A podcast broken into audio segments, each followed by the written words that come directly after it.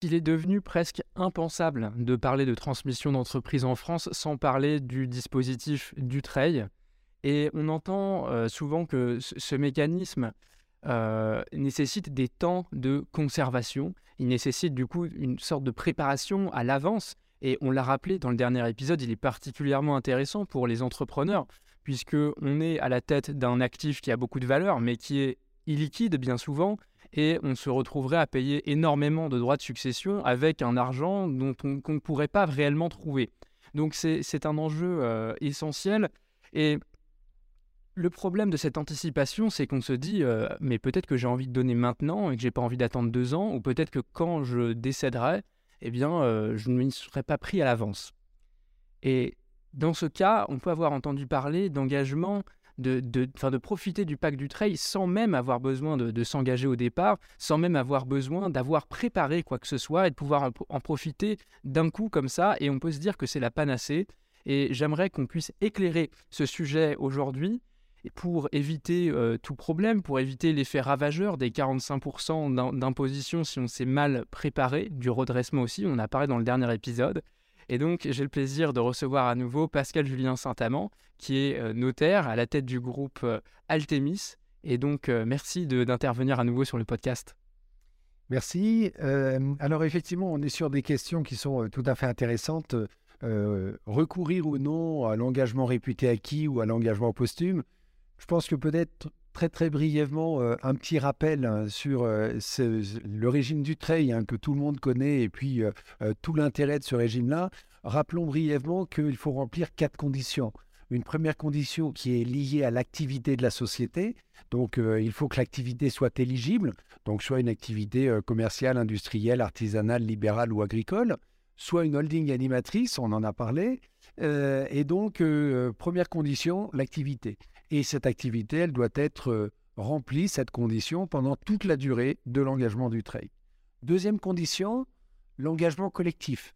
L'engagement collectif, c'est un engagement de deux ans euh, qui doit être d'une durée d'au moins deux ans, qui doit être en cours au jour de la donation, au jour de la succession, et qui doit couvrir euh, au moins 17% des droits financiers, 34% des droits de vote dans une société non cotée, 10% des droits financiers, 20% des droits de vote dans une société cotée et puis, donc, qui peut être pris seul, à plusieurs, etc. Et parmi les, membres de l'engagement, je dois avoir au moins une personne qui remplit la fonction de direction. Troisième condition, l'engagement individuel. À compter de la fin de l'engagement collectif, je dois remplir un engagement individuel d'une durée d'au moins 4 ans, qui démarre à compter de la fin de l'engagement collectif. Donc, comme on le voit, 2 ans d'engagement collectif, 4 ans d'engagement individuel, ça fait 6 ans. Et donc, c'est important pour la question qui nous intéresse juste après. Et enfin, quatrième et dernière condition, une fonction de direction doit être exercée par l'un des signataires de l'engagement collectif ou à compter de la donation, l'un des donataires ou en cas de succession, héritier ou légataire, euh, pendant toute la durée de l'engagement collectif et pendant une durée de trois ans à compter de la transmission à titre gratuit.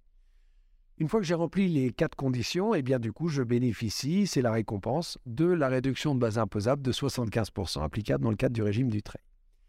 Alors, comme vous l'évoquiez, la problématique, c'est euh, ça c'est super, mais il faut attendre six ans. Du coup, euh, ça m'oblige d'être deux ans d'engagement collectif, quatre ans d'engagement individuel. Est-ce qu'on n'a pas un moyen de faire moins? Alors, le, moyen de faire moins, ben, c'est d'utiliser l'engagement réputé acquis, par exemple, c'est-à-dire que à un moment, je me rends compte que j'ai envie de faire ma donation dans le cadre du régime du trail et je vais voir si je remplis les conditions de l'engagement réputé acquis. Parce que l'engagement réputé acquis me permet, quand je remplis les conditions, de faire tout de suite ma donation et de passer immédiatement dans la phase de l'engagement individuel. Et donc cet engagement euh, réputé acquis permet de bénéficier du, du trail de, de façon complètement identique euh, ou des conditions supplémentaires Voilà, c'est ça.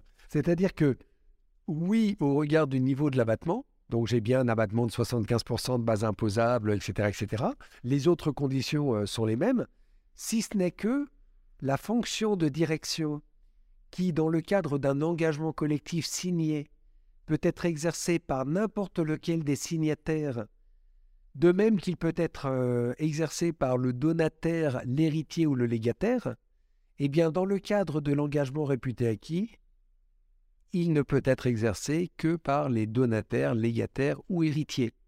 Ce qui veut dire en d'autres termes que lorsque j'ai des parents, par exemple, qui sont dans leur entreprise, qui continuent à gérer l'entreprise, qui organisent la transmission au profit de leurs enfants, quand bien même l'un des enfants serait dans l'entreprise, mais il n'est pas encore dirigeant de l'entreprise parce que bah, il a ses armes à faire, il n'a pas encore euh, tout appris, il ne sait pas encore euh, euh, complètement gérer la boîte. Son parent donateur lui dit écoute, il n'y a pas de souci, moi je vais continuer à exercer la fonction de direction, toi tu vas faire tes classes, et puis dans quelques années après la donation, bah, si tu as démontré que tu étais capable d'exercer les fonctions de direction, tu vas exercer les fonctions de direction et ce sera très bien. Ça, c'est tout à fait possible dans un engagement du trail classique, dans lequel j'ai un engagement signé et je fais une donation euh, aux enfants. Et celui qui exercera la fonction de direction, bah, ce sera le père qui était signataire, dans mon exemple, qui était signataire de l'engagement collectif et qui peut, postérieurement à la donation, continuer à l'être. Supposons maintenant que euh, le père se dit, oh là là, mais moi je partirai bien à la retraite euh, rapidement, et puis euh, mon fils, il va se débrouiller, etc. Mais bon, je vais l'accompagner encore 2-3 ans, je serai dirigeant, et puis je vais lui donner tout de suite, en invoquant l'engagement réputé acquis. Donc, quand j'invoque l'engagement réputé acquis, je peux le faire quand j'ai moi-même détenu plus que 17% des droits financiers, 34% des droits de vote au cours des deux dernières années. Quand je dis moi-même, c'est moi-même et, ou mon conjoint que j'exerce la fonction de direction au cours de ces deux dernières années également, donc à nouveau moi-même ou mon conjoint. Et à ce moment-là, ben, dès que je remplis ces conditions, je peux faire la donation au profit de l'enfant dans le cadre du réputé acquis. Donc là, en fait, on se rend compte que dans ce cas, c'est comme si on avait, on a respecté tous les mêmes critères, sauf que il nous a manqué la signature qu'on n'a pas faite. C'est exactement ça. Et il est réputé acquis parce que c'est comme si je l'avais signé, sauf que j'en ai pas. Et comme j'en ai pas, ben, ça produit pas les mêmes conséquences en aval. C'est-à-dire que le jour où je vais regarder euh, qui exerce la fonction de direction pendant les trois années qui suivent la donation, eh bien, ça doit être soit l'un des signataires de l'engagement collectif, mais là, comme j'en ai pas, ça ne peut pas être un signataire de l'engagement collectif. Donc, c'est forcément l'un des héritiers, légataires ou donataires.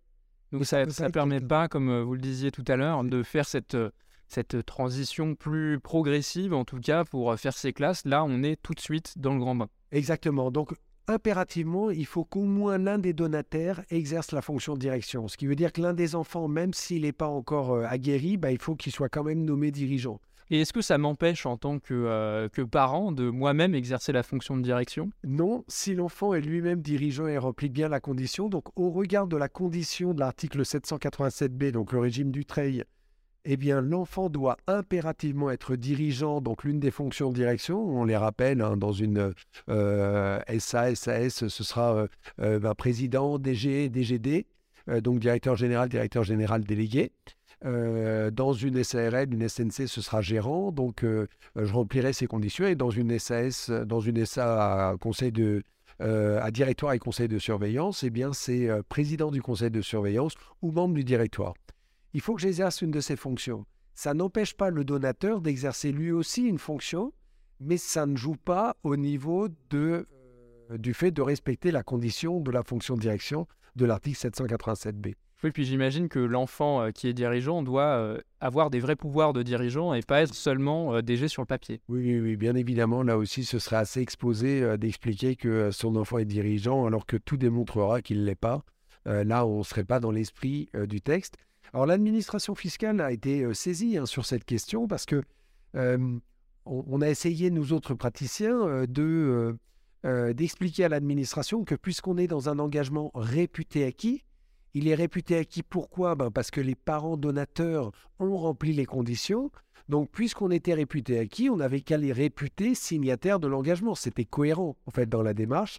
Mais euh, malgré de nombreuses demandes, l'administration est restée insensible à cette demande des praticiens.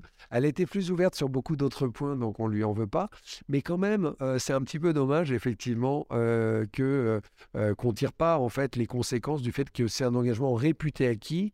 Et donc, ce serait cohérent que le dirigeant puisse exercer sa fonction de direction au sens du 787B et pas seulement comme une tolérance qu'il puisse continuer à exercer cette fonction de direction. Donc aujourd'hui, la grosse faiblesse, c'est vraiment celle-là. La première faiblesse que je viens d'évoquer, c'est l'hypothèse, bah, j'ai pas forcément un enfant qui est capable de reprendre. Mais l'enfant qui est capable de reprendre, il peut lui arriver plein de choses. Il peut être frappé d'une incapacité à un moment, il peut y avoir un décès, il peut y avoir euh, euh, un départ de l'entreprise.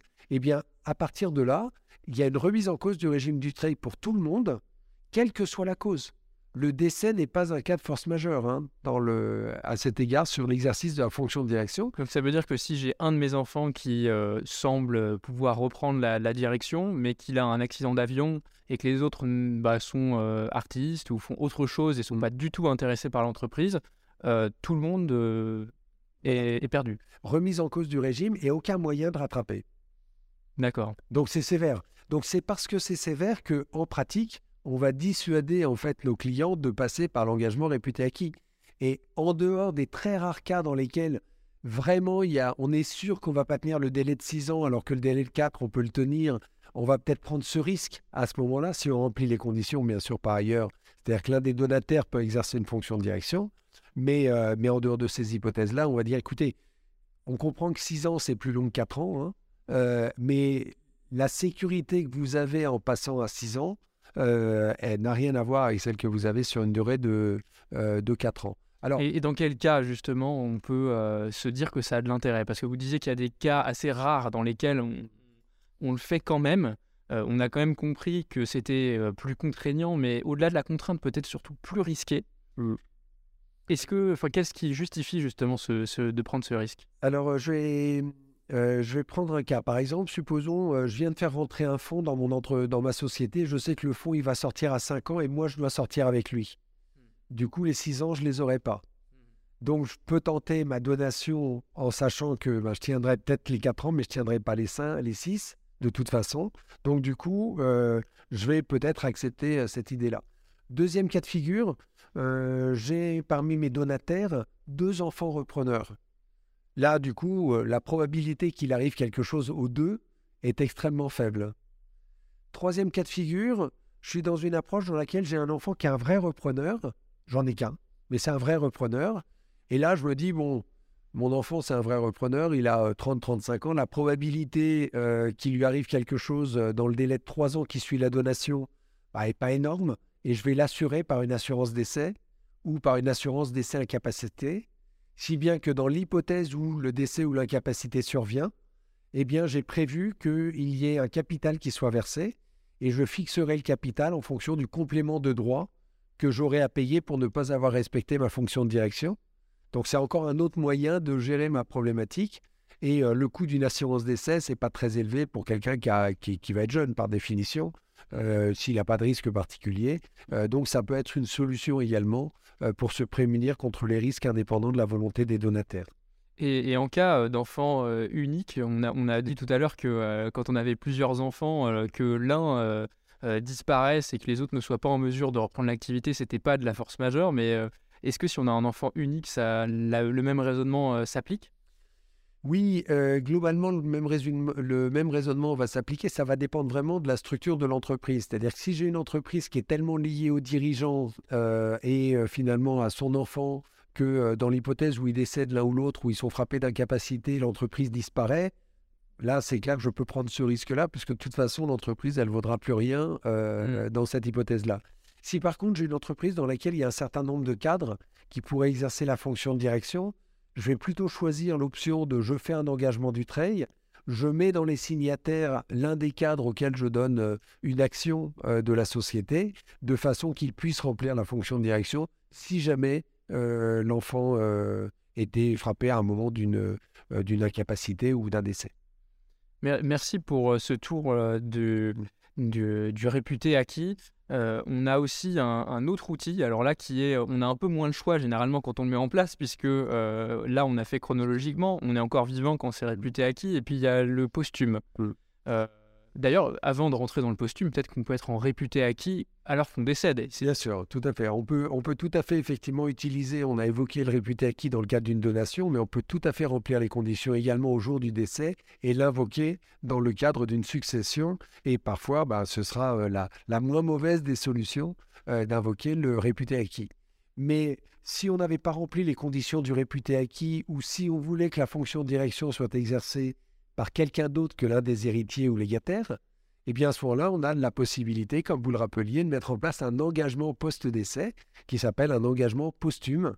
Et donc l'engagement posthume est un engagement qu'on va mettre en place avec exactement les mêmes caractéristiques qu'un Dutreil avant le décès, euh, c'est-à-dire que j'aurai les mêmes conditions liées à l'activité, à l'engagement collectif de deux ans, à l'engagement individuel de quatre ans, euh, les mêmes euh, contraintes liées à l'exercice d'une fonction de direction par l'un des signataires de l'engagement. donc je, je, vais bien pouvoir mettre ça en place à la suite du décès et ça me permet de rattraper une situation dans laquelle j'aurais rien fait de mon vivant. Et là, j'ai encore une chance. Alors, L'inconvénient, euh, bah, on l'a bien compris, c'est que si mon engagement posthume, je vais pouvoir le mettre en place qu'après le décès, bah, mes, délais de deux ans d'engagement collectif et mes délais de quatre ans d'engagement individuel, ils vont démarrer que postérieurement au décès. Donc, je vais prendre plus de six ans après le décès. Donc, on mmh. voit que euh, c'est quand même euh, un effet un petit peu négatif quand même de la, de la situation. Alors que dans une situation où j'ai anticipé, j'ai fait un engagement collectif que j'appelle engagement collectif succession. Je le fais de mon vivant. Et puis je le fais pour une durée illimitée. C'est pour ça que je l'appelle succession, parce que en règle générale, on ne sait pas quand on va décéder. Donc si je fais une durée illimitée, je laisse juste dans les clauses de mon engagement la possibilité à tout moment à mes héritiers de mettre un terme à l'engagement collectif. Mais au moins cet engagement, il existera au jour de mon décès. Parce qu'effectivement, on le rappelle, il faut que l'engagement collectif existe au moment de la transmission pour qu'il puisse, euh, pour qu'il puisse être mis, euh, pour qu'il puisse être pris en compte en fait pour, euh, pour, la, pour la, libéralité. Oui, oui, tout à fait. Oui, c'est un point qui est très important, c'est-à-dire que mon engagement collectif doit être en cours au jour de la succession ou au jour de la donation, et l'engagement individuel ne démarre qu'à compter de la fin de l'engagement collectif. Donc de toute façon, j'aurai au moins mes quatre ans d'engagement individuel mais si j'ai déjà eu plusieurs années d'engagement collectif avant le décès, bah, je pourrais à tout moment mettre en place un, arrêt de mon engagement collectif dès le décès survenu pour pouvoir faire démarrer mon délai de 4 ans d'engagement individuel. Donc la conclusion sur euh, ce qu'on vient d'évoquer euh, sur entre l'engagement réputé acquis, euh, l'engagement posthume, etc., c'est que dès qu'on a une entreprise, il faut tout de suite mettre en place un engagement collectif signé, classique, on l'utilisera ou on l'utilisera pas, mais au moins il existe. Et ça nous permet de faire partir les délais et d'avoir le maximum de souplesse possible, en particulier dans les signataires qui pourront exercer une fonction de direction. Donc le bon conseil, c'est vraiment signer un engagement du trail. Euh, dès que vous avez une entreprise et dès que vous pouvez remplir les conditions, signer un engagement du trail. Au pire, il ne vous servira pas, mais euh, vous avez toutes les chances qu'il vous soit utile à un moment ou à un autre. C'est ça, et puis il faut peut-être rappeler que c'est un engagement qui euh, n'engage à rien finalement, puisque, euh, comme, euh, comme vous le disiez, on n'est pas obligé de, le respecter si on ne souhaite pas l'utiliser pour bénéficier du régime du trail. Oui, oui c'est important de rappeler ça, c'est-à-dire quand je signe un engagement du trail, si jamais je décide de ne pas l'utiliser, je suis tenu à rien. C'est-à-dire que ce n'est pas parce que j'ai signé un engagement disant que je conserve les titres que je dois les conserver si j'envisage pas de les transmettre. C'est-à-dire que tant que je ne veux pas utiliser mon engagement, je n'ai pas besoin de le respecter, ou plus exactement, si je ne le respecte pas, il n'y a pas de remise en cause du régime du trail, puisqu'on ne l'ai pas utilisé. On comprend que c'est très utile donc de mettre en place euh, cet engagement et, euh, d'autant plus que ce n'est pas contraignant euh, malgré la terminologie qui est peut-être pas tout à fait, qui est peut-être plus tout à fait adaptée qui peut nous rédiger Vers quel professionnel est-ce que je dois me tourner pour justement euh, rédiger mes engagements de conservation, puis potentiellement après bah, faire toute la transmission? Alors, les engagements de conservation, ils peuvent être faits par acte sous sein privé ou par acte authentique. Donc, euh, par acte authentique, c'est fait par un notaire. Par acte sous sein privé, ça peut être un notaire aussi qui va le faire par acte sous sein privé. Après, il faut voir simplement euh, l'intérêt. Parfois, on va le faire par acte sous sein privé simplement parce que on va faire une signature électronique avec des gens qui sont dans différents endroits et c'est plus simple. Et derrière, on va s'occuper de l'enregistrer pour qu'il ait une date certaine et qu'il soit opposable, bien sûr, à l'administration fiscale. Euh, donc, on va pouvoir les faire chez les notaires, on pourra les faire chez les avocats, on pourrait les faire euh, fondamentalement, on pourrait même le faire tout seul, mais enfin, là, pour le coup, on, déconseille Euh, on va éviter de, prendre les templates sur Internet. C'est un bon conseil. S'il y a bien un domaine dans lequel c'est particulièrement dangereux, ce serait effectivement le, régime du trail. Euh, mais ce qui est surtout très très important, c'est de réfléchir en fait à, replacer la transmission du trail dans un environnement beaucoup plus global, euh, qui est l'environnement de la stratégie familiale, la stratégie patrimoniale, les incidences au regard de l'entreprise. Et là, pour le coup, ce qui va vraiment être important, c'est d'essayer de faire travailler une équipe en fait euh, autour de ces questions-là. Euh, et donc dans l'équipe, ben, on pourra avoir euh, notaire, expert comptable, banquier, conseiller en patrimoine, avocat. Enfin, on peut avoir tout un ensemble de, de gens, chacun apportant quelque chose en fait dans cette construction. et puis étant sûr que de cette manière-là, on ne va pas oublier quelque chose d'important et on va surtout positionner ça dans un cadre plus large parce que la transmission de l'entreprise, c'est de la transmission, donc il y a beaucoup de droits de la famille quand même dedans. Euh, mais en même temps, il y a beaucoup d'entreprises. Euh, donc, euh, donc, clairement, il y, a, il y, a, de la place pour un certain nombre de professionnels. Et, en règle générale, le, le client eh bien, échangera avec l'un des professionnels dont il est proche, qui pourra être lui-même le chef d'orchestre de cette transmission ou de cette organisation celui qui est le chef d'orchestre n'est pas forcément celui qui va définir toute la stratégie, c'est celui qui va accompagner la stratégie et qui va s'assurer qu'elle euh, répond bien aux, objectifs du client. Oui, et puis qui va peut-être aussi pouvoir choisir des personnes avec qui il travaille bien pour que euh, justement tout ça soit très fluide et qu'on ait une bonne communication, puisqu'on le rappelait dans, euh, dans, le dernier, dans le dernier épisode, c'est important de pouvoir maintenir les conditions pendant toute la durée des engagements et donc d'être euh, parfois alerte quand mmh. on fait des opérations sur le capital. On pense particulièrement à l'expert comptable qui lui sera peut-être plus à même au quotidien d'être euh, aux côtés de, l'entrepreneur. Tout à fait. En fait, c'est même assez intéressant. Le, le Dutray, je trouve, est très révélateur euh, sur la marge de progression qu'on a encore, sur l'interprofessionnalité à vivre au quotidien parce qu'on a un outil qui est absolument extraordinaire. Enfin, le régime du euh, c'est le coin de ciel bleu du, droit français. Donc vraiment, euh, on ne comprend pas que toutes les entreprises qu'on croise n'aient pas mis en place un engagement du. Or, très très fréquemment, nous comme notaires, d'autres comme banquiers, d'autres comme experts comptables, vont discuter avec le chef d'entreprise et tout d'un coup, stupéfaction, on se rend compte qu'il n'y a pas de du trail en place, alors que c'est une entreprise qui a une valeur très importante, qu'on remplit toutes les conditions qui justifierait du trail. Et alors même que euh, on voit les clients euh, régulièrement, enfin chacun dans son domaine, eh bien, euh, on a encore des clients qui passent au travers et puis qui finalement sont pas couverts.